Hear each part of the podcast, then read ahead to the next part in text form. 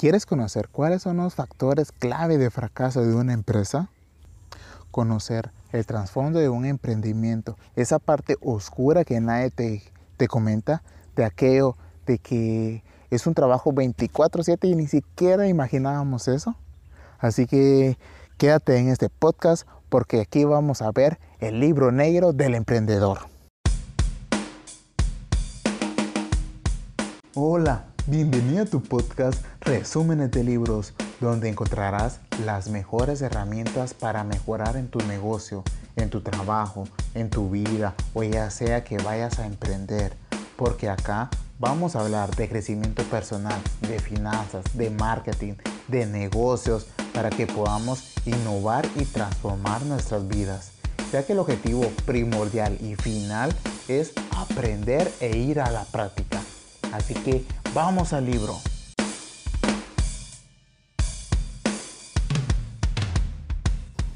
Hola, bienvenido al podcast. Es el primer resumen que vamos a hacer. La verdad, ya quería comenzar, ya quiero que empecemos a aprender, que empecemos a ver sobre nuestro emprendimiento, sobre eh, qué nos va a ayudar. Y vamos a empezar con este libro que es bien fascinante porque no nos, em, no nos motiva o no nos dice sobre nuestro emprendimiento aquellas maravillas, sino que al contrario nos enseña aquel trasfondo, aquella parte oscura, aquella parte que no nos cuentan, aquella parte del trabajo duro que hay que hacer. Sí, es el libro negro del emprendedor. Y aquí nos va a dar las, los factores clave de fracaso nos va a indicar qué estamos haciendo mal en nuestro emprendimiento, que al contrario, qué, no estás, qué estamos haciendo bien. Pero antes de comenzar, fíjense que estoy aquí en la finca Udiela, a las faldas del, del volcán Tecuamburra de mi ciudad natal en Guatemala. Estoy al aire libre, estoy entre la naturaleza, entre los naranjales. Y se preguntarán qué hago acá, que estoy grabando acá es que aquí se me juntan las condiciones necesarias. Lo único es que estoy en la naturaleza. Y si ustedes escuchan que un pajarito, que un gallo, que aquí anda también una perrita siguiéndome y soniditos así de naturaleza, es porque estoy metida entre ella. Y la verdad no, es, no son sonidos que yo quiera agregar, no que estoy acá y, yo ya quería comenzar, yo ya, quería ya quiero que aprendamos, ya quiero que, que iniciemos este proyecto y espero que les guste, sinceramente. Espero que me comprendan también, porque aquí, aquí se me dio la, la, ocasión. La verdad he estado intentando, intentando en, en mi casa, pero ah, mucha bulla, de verdad. Que si no es la lluvia, que si no es lo otro, que eh, es un poco difícil. Y acá se me juntan las condiciones. Y ya no quiero seguir comentando de esto. Espero sinceramente que les guste. Espero que no sea un, inconveniente, más bien que, sea un poquito de extra. Y quiero que me dejen su comentario qué les parece grabar acá también. Entonces, siguiendo con el libro. Este libro lo hace el señor Fernando Trías de Bes. Eh, él, a través de su vasta experiencia con su empresa, pues decide empezar este libro. Porque él, a través de una búsqueda que hace en internet, encuentra que ¿Cuáles son los factores clave de éxito? encuentra un montón, digamos que encuentra casi como 80 mil resultados en Google. Pero si pone los de fracaso, encontró menos de la mitad. Pero era porque los fracasos, si aprendemos de los fracasos, porque vamos a aprender unas buenas lecciones. Nos están diciendo qué estamos haciendo mal, en vez de decirnos que qué estamos haciendo bien, porque lo que estamos haciendo bien nos dan a resultado. Y lo que estamos haciendo mal va a ser difícil detectarlo por, por nuestro entusiasmo, por nuestra confianza. Entonces, los factores esos nos van a enseñar a llevar nuestra empresa o nuestro emprendimiento al camino del éxito. Así es como él lo menciona en este libro. Eh, son 14 eh, asaltos, o round, son 14 asaltos que se menciona que si nosotros sobrevivimos a esos 14, es porque estamos en un buen camino. Y está dividido en cinco partes. Entonces ya, con nuestra primera parte, que es la del emprender o un probador de fortuna. Y el primer asalto va a ser los lamentables motivos del emprendedor. Interesante porque menciona que muchos emprendedores empiezan con el motivo de porque odio, a mi jefe, odio a mi empresa, no me gusta lo que estoy haciendo, em, quiero ganar más dinero que tales personas, quiero que me miren que estoy eh, superándome. Son motivos, la verdad que eh, creemos que esa es nuestra gasolina y en realidad no es así, porque no son formas de tomar decisiones, no son formas de, de querer empezar algo, sino que lo que él menciona es que hay que tener una motivación, hay que tener una gasolina, hay que tener aquello que nos mantenga con aquella ilusión de, de querer seguir en este proyecto que estamos montando, que estamos pensando. Es importante tener en cuenta de que cuando vamos a, a emprender, va a ser un trabajo 24/7, va a ser algo de estar encima, desilusiones, trabajo duro, a veces los planes no se van a dar como, como tenemos escrito o pensado, y ahí es donde aparece la motivación. Porque imagínense que nos vamos porque mm, quiero ganar más dinero y no estoy ganando dinero en mi emprendimiento. ¿Cuál va a ser mi motivación? Y si mi motivación es porque quiero hacer este emprendimiento porque esto me apasiona, me ilumina, esto me gusta, yo sé que eso lo puedo hacer hasta de gratis y a mí me lo piden. Y están haciendo un trabajo que verdaderamente les gusta. Entonces su emprendimiento ya tiene una motivación. No es porque lo estén haciendo porque tienen que comer, sino porque aparte de eso les tiene que les gusta y les aporta su vida también. Claro que también hay algunos casos eh, extraordinarios que han podido sobresalir por, por, ese motivo, pero siempre hay que tener una motivación, algo que nos levante todos los días con esa ilusión y arranquemos ese día con, todas las fuerzas. Y ese es nuestro primer factor clave de fracaso, emprender con un motivo pero sin una motivación. Vamos al segundo asalto, emprendedores y bomberos. Ese es bien interesante porque nos habla sobre nuestro carácter, cómo es que somos nosotros. Era en una ocasión, en una entrevista, estaba sentado a la par de un bombero y le preguntó qué, qué hacía. Ahora él dijo que soy bombero y le preguntó ¿Qué, por qué lo haces. Y él le empieza a contar de que se vuelve una adrenalina, una gasolina en su vida, de aquello adicto a querer arriesgar su vida por otras personas en dificultades, que se guió en un edificio que está en llamas, en un accidente en medio de la carretera, en una curva donde no se mire, en, ¿verdad? en diferentes ocasiones donde ponen su vida en riesgo por otras personas y ellos tienen que ver cómo resuelven los problemas, cómo le salvan la vida a esa persona. Ese es su trabajo. Sin importar que, que hace mucho calor, que es muy pesado el traje, que el oxígeno lo voy a, no, no pueden, no pueden. Entonces menciona que nosotros tenemos que tener esa fuerza para poder resolver los problemas que vengan todos los días. Es aquello que todos los días nos vamos a enfrentar a la vida. Es aquello en que la persona disfruta con incertidumbre y la inseguridad de qué pasará mañana. Como el bombero no sabe qué escenario va a afrontar. Y así vamos a hacer nosotros. Nunca sabemos qué escenario vamos a afrontar porque todos los días son diferentes. Menciona que el emprender es una forma de vida. El verdadero emprendedor necesita y abraza la incertidumbre del siguiente día, imagínense. Así que tenemos que tener ese carácter y ese es nuestro segundo factor de fracaso clave, no tener carácter de emprendedor. Vamos a nuestro tercer asalto, salvoconducto para viajar por Busilandia. Menciona que hay una faceta personal que nos va a salvar si no tenemos ese carácter de emprendedor. Y es la faceta o la capacidad de sobreponerse a las dificultades, de afrontar reveses. Llamémosle capacidad de sufrimiento, aquel espíritu luchador, aquel ser necio, aquel estar encima y encima de las situaciones, de querer Em, resolver y ganar esos problemas y estar siempre con actitud ganadora. De aquello de que si nos sale mal algo, que luchemos por quererlo mejorar, por querer salir ganando en la siguiente vez. ¿Y de qué depende este salvoconducto o esta faceta o tener este, esta esencia que él habla? Y es dependiendo a veces de cómo nos crearon, de cómo fuimos en la vida, si la verdad que nos ha costado o que hemos aprendido o es algo de que lo vamos adquiriendo con el, con, el tiempo. es algo que lo vamos adquiriendo con la experiencia, con lo que hemos vivido, con lo que hemos estado haciendo. Porque si hemos estado luchando por nosotros, vamos a tener ese conducto. Y así que hagamos eso siempre, luchemos por nosotros. No nos cansemos por querer superarnos, por querer alcanzar nuestras metas, por aquel problema que se presentó, resolverlo lo más rápido posible. Seamos ese luchador que, que el señor Fernando quiere que seamos. Y ese es nuestro tercer factor clave, no ser un luchador. Muy bien, vamos a la segunda parte que habla sobre los socios y que bien interesante porque nos explica cómo adquirir un socio.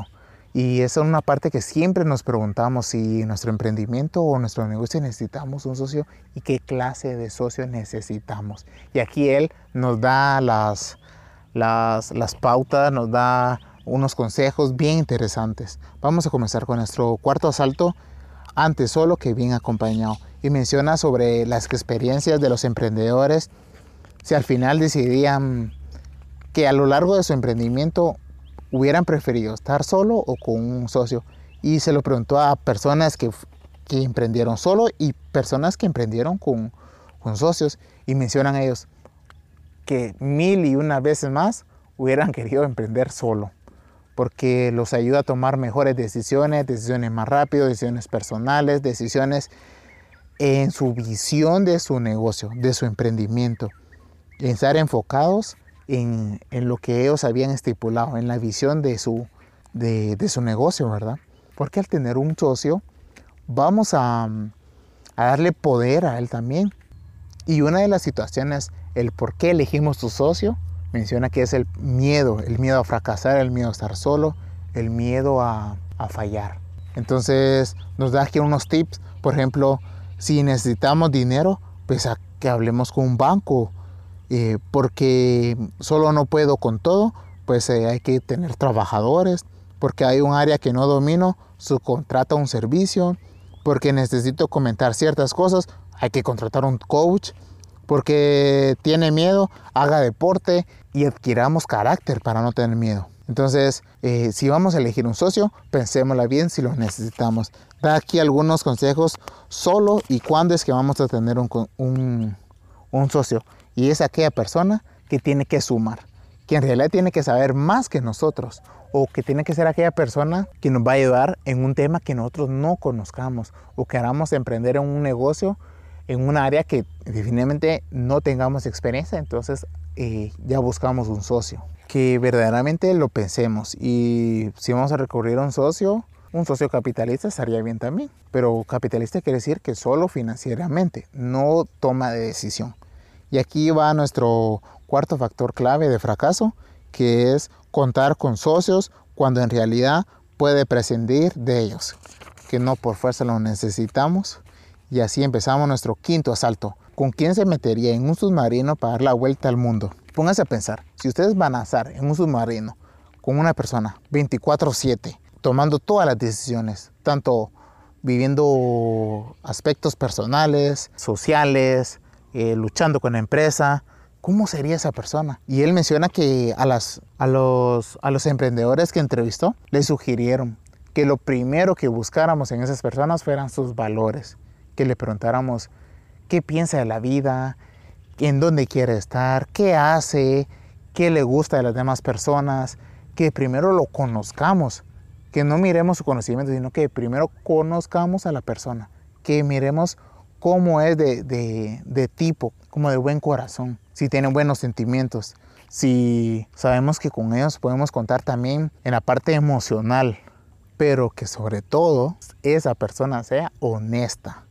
que sea siempre sincera con ustedes, que pueda dar la opinión de, lo que le salga de su interior, porque no necesitamos personas que nos vayan a estar alabando, que nos vayan a estar diciendo, qué bien se mira, que estás bien, dale, ahí sigue. No, no, necesitamos personas que nos digan lo que piensen, que sean honestas y que también sean personas contrarias a nosotros, que sean personas que si nosotros somos miedosos, que ellos sean valientes.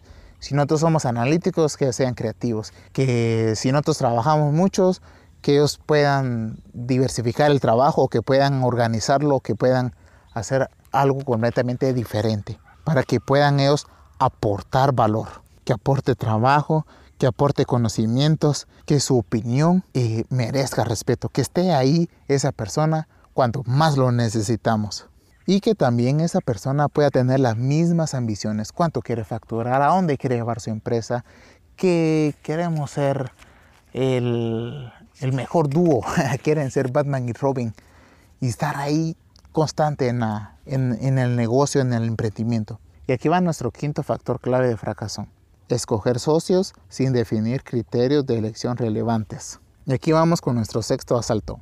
Ni a Dios lo que es de Dios, ni a César lo que es de César. Y lo que habla este, este asalto es que van a hablar de cómo se van a separar mientras sigan siendo amigos. Va a haber un momento que se van a separar, obviamente, porque conforme al tiempo van a haber diferentes ambiciones, diferente visión, van a haber diferentes intereses. Entonces, mientras están en buenos términos, mientras están hablando todavía, mientras están montando todo, hablen de cómo se van a separar. Porque cuando estén enojados, uno va a querer acabar con el otro y el otro va a querer acabar, con la otra persona. Y al final no puede resultar bien porque de alguna parte no va a terminar bien. Y es mejor, preferible, que todos se lleven la parte que aportó. No porque él es el fundador, va a ganar. No, la parte que aportaron en tanto financieramente, de conocimiento, de trabajo, de clientes, de todo. Así que desde ese momento, desde el principio, ponerse siempre de acuerdo quién se va a llevar, qué parte cuando se vayan a desvincular por cualquier motivo. Y este es nuestro sexto factor clave de fracaso, ir a partes iguales cuando no todo el mundo aporta lo mismo. Vamos por el séptimo asalto, ejercicio de futurología. Y nos habla sobre los motivos universales de ruptura. Ha obtenido información y ha visto los motivos por los cuales las personas se, se llegan a desvincular, se llegan a separar los socios. Y nos da una gran lección porque nunca me los imaginé. Y empezamos con las desavenencias entre los socios. Y esta habla sobre cuando empieza nuestra, nuestra mente a pensar por qué yo traigo más socios y él no, por qué yo traigo más clientes, porque yo facturo más que él, qué está pasando con el dinero, porque él gana más, porque yo no, porque yo tendría que ganar más y él no. Y empezamos con nuestra mente a, a imaginarnos un montón de cosas de nuestro socio está haciendo esto, está haciendo lo otro y no es así, no es así como tenemos que obrar. Nosotros tenemos que darle la confianza, tenemos que... Mm, ponernos de acuerdo cómo es que vamos a hacer nuestro trabajo, cómo nos vamos a pagar, cómo nos vamos a ganar nuestro sueldo. Y eso es lo importante para que no estemos pensando otros tipos de, malos entendidos. Y otra fuente de conflicto es el de la eficacia y eficiencia, donde nosotros nos empezamos a dar cuenta o no sé, empieza el otro socio a ver de que porque yo trabajo más, porque él trabaja menos, porque yo soy más detallista, él no, porque él se tarda tanto en hacer tal cosa y yo lo hago menos rápido, porque empezamos a querernos comparar con el otro socio. Y queremos que a veces actuamos más lento, a veces actuamos muy rápido, o a veces delegamos cosas para tiempo después, cambiamos un poco los intereses, que ponemos importancia a otros asuntos. Y es algo que tenemos que comprender que cada persona trabaja diferente, cada persona está a su ritmo, pero también nosotros podemos aconsejar, podemos sugerir, podemos decirle qué le puede dar para mm, ser mejor en tales cosas y también poder pedir ayuda en algo que a nosotros nos esté costando hacer. Porque eso se trata el socio, de poderse apoyar. Así que esa es también la recomendación que, que, que les dejo. Y también menciona. El tercer motivo es el estilo profesional. Y el estilo profesional no es nada más y nada menos en cómo queremos que esté nuestra oficina, en cómo queremos que seamos, que vayamos vestidos, en que nos coordinemos con, con la corbata, que nos coordinemos con los zapatos, que los empleados vayan con el pelo aquí, con la playera acá, que queremos que la oficina tenga este tono. No, no podemos dominar todo eso. Si a alguien le gusta que la oficina tenga un tal color, una tal claridad, algo que pueda aportar, que pueda mejorar, lo puede hacer, pero no puede obligar a nadie a estar a su antojo. Lo que se puede hacer es mejorar las condiciones de trabajo de una voz unánime, que todas, que todas las personas puedan estar de acuerdo. también podemos, si queremos algo personal, que sea solo nuestro lugar, que nuestro lugar de trabajo sea así como nosotros lo queremos, que no tengamos por qué obligar a las demás personas a, que ellos tengan que estar así. Y el cuarto motivo es la desconfianza, que empezamos a, a desconfiar de nuestro socio, de que porque se queda más tarde, que porque falta dinero, que porque estas ventas redujeron, que qué estará haciendo nuestro socio, que qué hará cuando yo no estoy, en esos malos pensamientos de nuestro socio. Y no tiene que ser así porque eso va a ser una gran herida en nuestro pensamiento. Y lo que tenemos que hacer en nuestro socio es tener una confianza absoluta. Siempre estar bajo las estadísticas, bajo todo lo que está escrito pero tener una confianza en que Él está haciendo su trabajo para que la empresa pueda seguir adelante, pueda seguir creciendo. Y ese es nuestro séptimo factor clave de fracaso, falta de confianza y comunicación entre los socios. Y vamos sobre nuestra tercera parte, sobre esa gran idea que dijo que usted tenía. Y nuestro octavo asalto va a estar sobre solo un infeliz confía en su idea feliz. y habla sobre cuando tenemos una idea de negocio. Tenemos aquella estupenda idea que nos va a hacer millonarios. Y, y lo que menciona el señor Fernando es que nos preguntemos por qué no lo han hecho todavía. Y es una gran pregunta. Tal vez ya la hicieron y no resultó. Tal vez, eh, que le digo, no, está, no le estamos dando la forma correcta.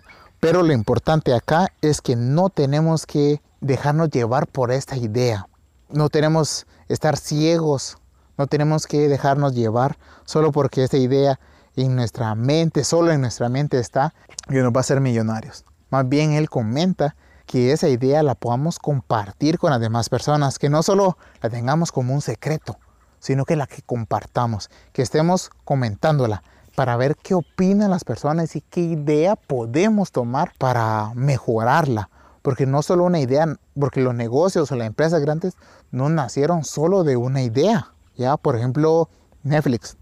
Netflix era el alquiler de películas y ahora ellos, bueno, ya no, alquiler de películas de, de los cassettes, de los DVD, en una tienda física. Y Netflix ya no tiene una tienda física.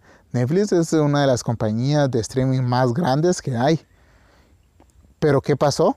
Él, él empezó pero viendo los cambios que se fueron dando, él se fue transformando conforme a esos tiempos, conforme al hablar de su idea, le dio otra forma y dio un gran salto.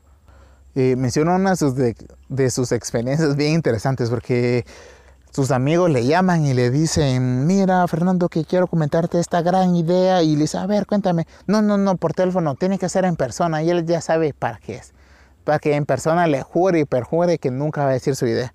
Termina desilusionándose él y desilusionando a la persona, porque le dice que esa idea tiene que no puede ser así, puede ser así, recomienda esto, recomienda lo otro, y su gran idea de negocio no es aquello que esperaba. así que, como les digo, compartámosla, hagámosla crecer, cultivémosla para ver qué forma le podemos dar a esa idea. Y preguntémonos siempre, ¿por qué le van a comprar esa idea? No nos enfoquemos en el qué me van a comprar, sino el por qué con esa idea. Sino qué ventaja vamos a ofrecer, vamos a ser capaz de construir y ofrecer. Porque recordemos que por dos motivos nos van a comprar. Uno es porque lo hacemos bien y el otro es porque lo hacemos igual que los demás, pero cobramos menos. Y esto de cobrar menos no creo que nos vaya a hacerse rentable ni a largo plazo. Para resumir un poco sobre esta parte porque es bien interesante no se trata solo sobre la idea de negocio, sino que también sobre la forma que le vamos a dar al negocio. El señor Fernando comenta sobre la experiencia de Víctor Arreces, el fundador y creador de la cadena de comida Frex y que su idea al principio era una cadena de negocios que trajo de Estados Unidos a España y querer implementarla en España. Y al final, la forma que le dio a esa idea fue la cadena de restaurantes de comida saludable, sana, a través del estilo buffet, donde pagaban mil pesetes y podían comer toda la comida saludable que podían o que querían. Y esa fue la forma de la idea de ese restaurante y así fue como él, eh, su primer negocio fue exitoso y la vendió en, en millones. Y ahí nos damos una lección también del por qué nos van a comprar. Y no solo, no es el qué, sino el por qué. ¿Ya? Y qué valor estamos entregando a las personas.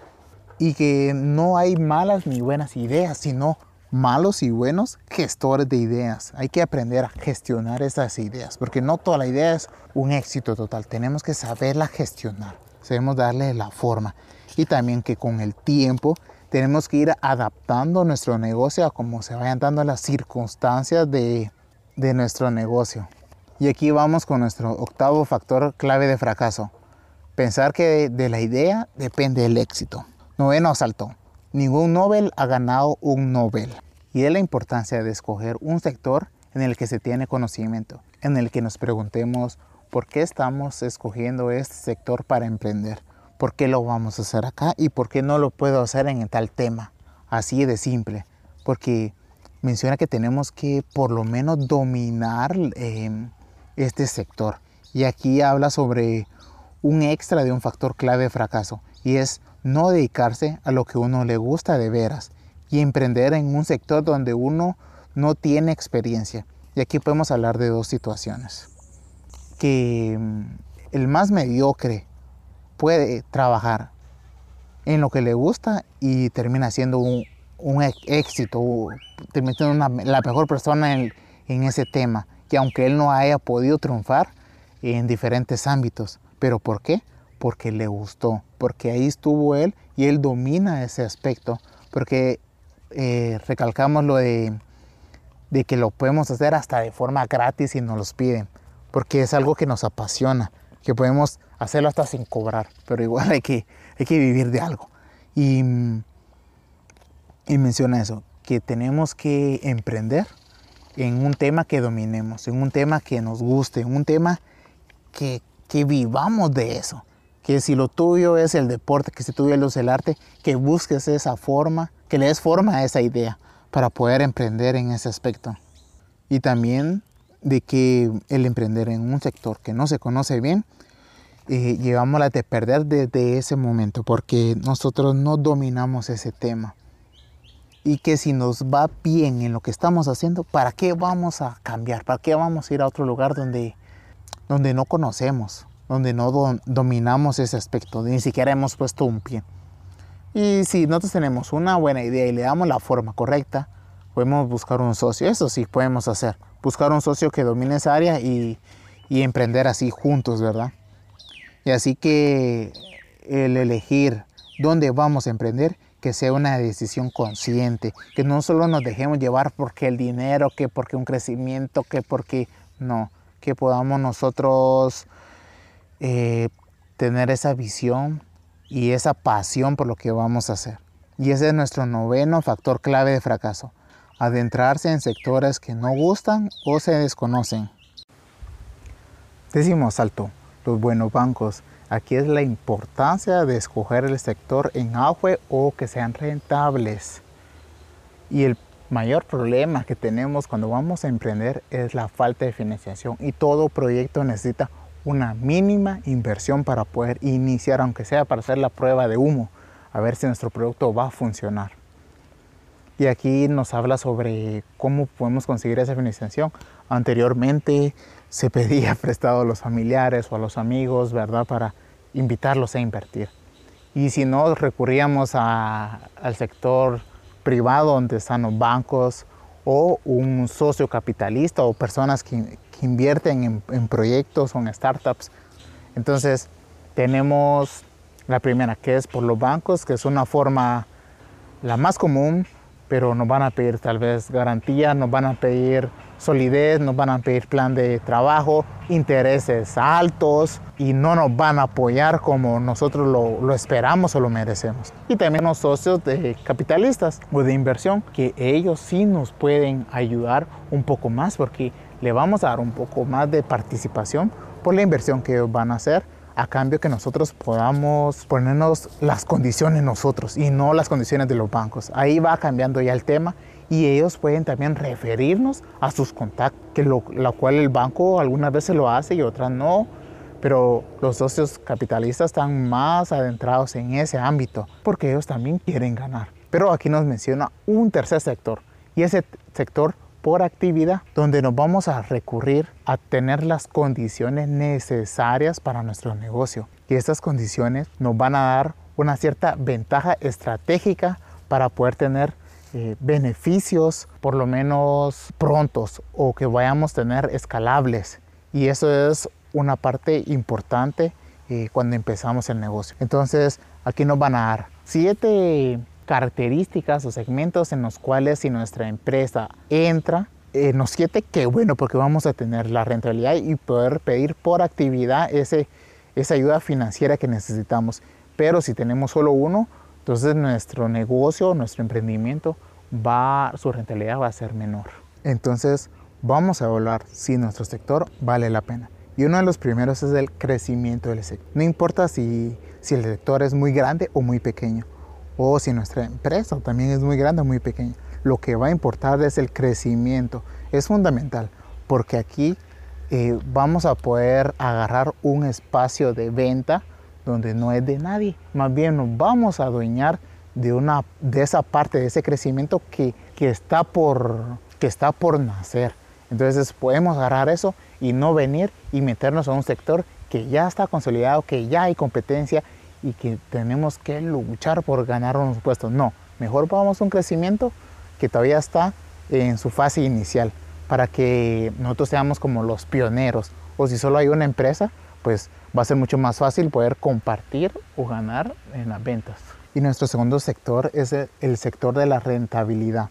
La rentabilidad del sector tiene que ser muy importante porque podemos encontrar un sector donde la rentabilidad puede mantenerse, puede estar en un 10 o un 20% de rentabilidad o puede que la rentabilidad esté cayendo porque hay muchas empresas o que la rentabilidad esté subiendo porque la demanda de esa situación o de eso que vamos a ofrecer se está volviendo una necesidad más, más extrema o, para las personas. Necesitamos que nuestra rentabilidad de ese sector donde vayamos a estar pueda ser en auge, pueda estar creciendo o pueda tener una rentabilidad mayor para que nuestra empresa o, o, emprendimiento se pueda mantener solvente. Y el tercer sector es el grado de competencia vamos a evaluar si donde vamos a competir o lo que vamos a ofrecer hay competencia, hay empresas que ya están, cuántas empresas hay, cómo están vendiendo para que nosotros podamos tener cupo. Porque imagínense que nos metemos en un sector donde está repleto de competencia, ¿cuánto, qué necesitamos para poder vender o por qué las personas van a tener que comprarnos a nosotros?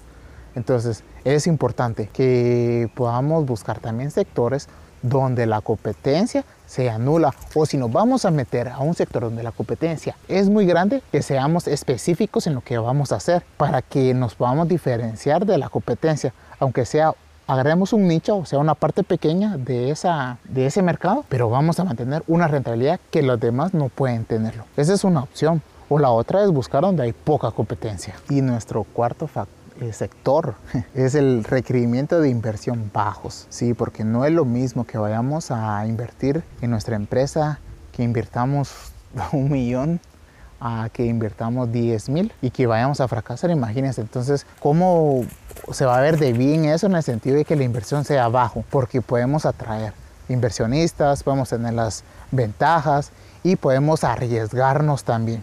Podemos también tener estrategias lanzando nuestro producto como producto mínimo viable para que nuestra inversión sea más, más baja. Tenemos que tratar de ingeniar esa estrategia para que no tengamos que invertir de todo, que vayamos creciendo eh, conforme vaya, se, se vaya haciendo el crecimiento estacional de nuestra empresa. Entonces, ese es uno. Y el quinto es el momento económico tenemos que ver cómo es que está nuestro lugar donde vamos a invertir. Si verdaderamente, pongámoslo en términos de país, nuestro país está en una recesión o está en auge o está en devaluación o está en deflación. Si verdaderamente son las condiciones necesarias, porque han habido casos de personas millonarias que, que sus empresas han tenido éxito en el país, pero cuando miran que el país está en problemas, está en devaluación, entonces vienen ellos y, bueno, venden su empresa y se van para otro país o, no sé, hacen otra cosa, pero ya no siguen intentando donde saben que el barco se va a hundir. Así que hay que evaluar también ese momento, si el lugar donde vamos a estar situados, un momento económico adecuado. Y nuestro sexto sector es el lugar geográfico en auge. ¿Qué quiere decir esto? Que si el lugar donde vamos a estar o donde vamos a emprender o nuestro negocio está creciendo. Porque no va a ser lo mismo, eh, por ejemplo, estar en China que tiene un 10% anual que en España que hay un 2%. Entonces, ¿dónde va a ser más, independientemente del sector, donde vamos a tener más éxito. En un lugar nos da el 10% de crecimiento o el otro que solo nos da 2. Entonces tenemos que evaluar siempre ese sector donde haya un atractivo de lo que vamos a hacer. Y el último es la gestión poco profesionalizada, donde nos vamos a meter en un campo donde las personas no son profesionales, tal vez solo son técnicos o tienen, eh, hacen eso por experiencia. Y si nosotros somos profesionales y nos podemos meter ahí sabiendo lo que vamos a hacer, podemos tener la ventaja, podemos tener eh, tanto la experiencia y conocimiento. Porque imagínense si tenemos estos dos, podemos hacer eh, que nuestra empresa o nuestro emprendimiento esté muy bien, muy bien posicionado ante la, ante la competencia.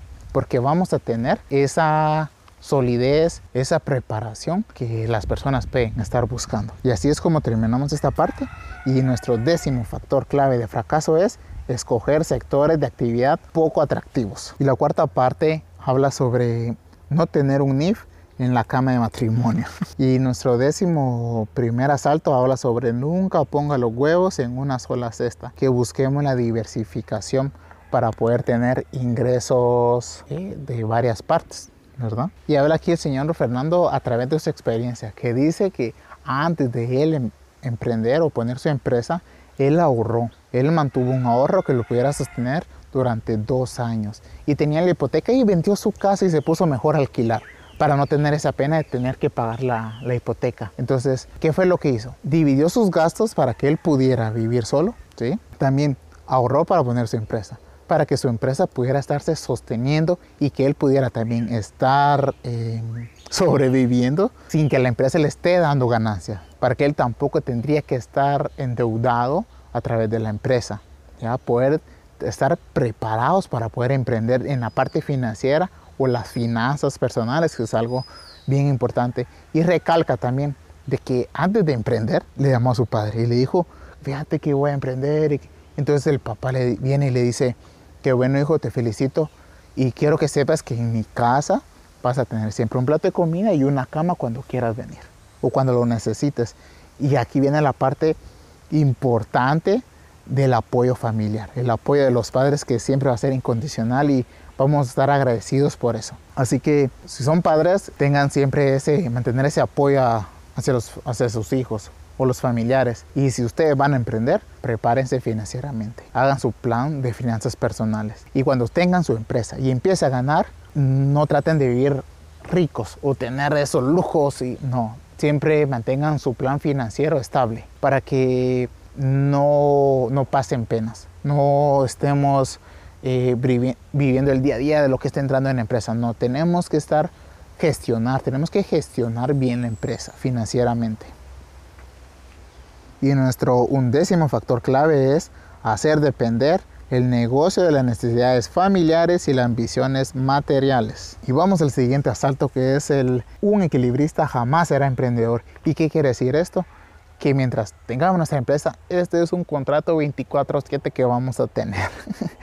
tenemos que luchar por nuestra empresa, por nuestros sueños, tenemos que hacer todo lo posible, pero también tiene que haber un espacio, aunque sea un espacio, para dedicarse a la vida social y familiar y personal para que ustedes se puedan dar el tiempo para ustedes, para su familia, para sus hijos, para su esposa, para su relación y social, que ustedes puedan, aunque sea ir a jugar una vez a la semana, ¿ya? Eh, que puedan, él dice, señor Fernando, que los emprendedores les va a costar encontrar ese tiempo y que los primeros dos años va a ser muy difícil hasta que puedan sistematizar su negocio. Ya van a poder tener un poco más de tiempo, pero si pero va a costar al principio tener ese equilibrio entre la familia y el negocio. Aconsejo que siempre busquemos un espacio pequeño que sea, pero eh, nos tomemos una hora, 15 minutos para poder hacer algún gesto hacia, hacia nuestra relación o hacia nosotros mismos. Y nuestro décimo tercer asalto va a ser las ventas nos esclavizan y los beneficios nos realizan. Y aquí habla sobre que un negocio que no da beneficio al principio no lo va a dar hasta después de dos, dos, tres meses, un año. No, lo que tenemos que buscar, menciona, es que tenemos que conseguir los beneficios lo más pronto posible, aunque sea para pagar trabajadores, deuda local, material y que nosotros no nos paguemos al principio, pero hay que conseguir esos beneficios y recolectar ese feedback para poder modificar nuestra empresa, que podamos nosotros, eh, que nuestro producto reducir los costos y, elevar el, valor a través de eso y que nuestra ganancia pueda tener una mínima ventaja. Entonces, em, entonces, buscar ese beneficio pronto. Y aquí menciona que las empresas ya después de uno o dos años ya empiezan a crecer, a expandirse, a, a generar un poco más o ir creciendo económicamente más. Pero tenemos que ir buscando eso escalablemente. Y recuerden siempre invertir en marketing para que los puedan conocer, porque solo así difícil. Y nuestro décimo tercer factor clave de fracaso es crear modelos de negocio que no dan beneficios rápidamente y de modo sostenible. Y llegamos a nuestro último ramo. Esperamos que podamos sobrevivir. no, que estemos aprendiendo qué es lo importante y sabemos que algo está mal en nuestra empresa, podamos arreglarlo lo más pronto posible. Y nuestro décimo cuarto asalto es, Dios dijo, hermanos, pero no primos y habla sobre la diferencia entre empresario y emprendedor. Y aquí el señor Fernando menciona que él prefiere ser un emprendedor y no un empresario. Le gustó más esa faceta, el de crear negocios, el de empezarlos. Porque el empresario ya se trata de gestionar, ser el CEO, de llevarle la visión de esa empresa, de buscar esa eh, continuación, de hacerlo crecer. Entonces, buscar qué es lo que nos gusta hacer, ¿verdad? Si de verdad ser empresarios o ser un emprendedor y que tomar esas fortalezas y ponerlas en práctica. Y si no somos buenos de empresarios, porque algunas veces el crecimiento de la empresa lo detenemos, nosotros mismos, porque nosotros nos cegamos de nuestro optimismo o de lo que nosotros queremos, pero en realidad no es lo que nosotros queremos, es lo que los clientes quieren, que, que se vaya convirtiendo la, la empresa. Entonces, eh, encontremos esa faceta. Si se trata sobre, sobre que no podemos gestionarla, es verdad, podemos contratar a alguien que lo haga, un equipo, y que le dé rumbo a eso. Y nosotros poder también eh, poder iniciar otro negocio si es posible, o empezar negocios y, y, ver qué se hace. Pero tenemos que encontrar esa faceta que cuál es la que nosotros podemos dominar más. Y nuestro décimo cuarto factor clave de fracaso es ser emprendedor y no empresario y no retirarse a tiempo, en el cual de que la misma ruina del negocio lo podemos hacer nosotros. Así que aquí termina el libro, un libro muy interesante, un resumen muy bonito. Bueno, espero yo que haya salido bonito. Espero que les haya gustado, de verdad. Mi trabajo es acá, que ustedes se puedan entretener, que puedan aprender, que puedan enamorarse del libro y buscarlo, porque el resumen no, no, no se compara a lo que dice el libro. Así que les pido de favor de que si les gustó, que busquen el libro y lo, y lo lean, que aprendan también. Y que también este podcast eh, lo estaré subiendo a Spotify y en las, todas las plataformas. Está, está lento la creación porque por el tema del COVID. Entonces está un poco lento la situación porque muchos están trabajando desde su casa. Ese fue el mensaje que me dio Anchor y bueno, voy a estar trabajando mucho en la plataforma de YouTube y de Instagram, así que les pido favor de que me sigan, que tienen duda, contáctenme por ahí. Muchas gracias por su atención, se los agradezco verdaderamente y perdón por los sonidos naturales, de verdad. Espero, no sé, que me comenten que si les gustó o qué, que si quieren que lo grabe aquí o, o cómo. Así que yo me despido, nos vemos en el próximo capítulo.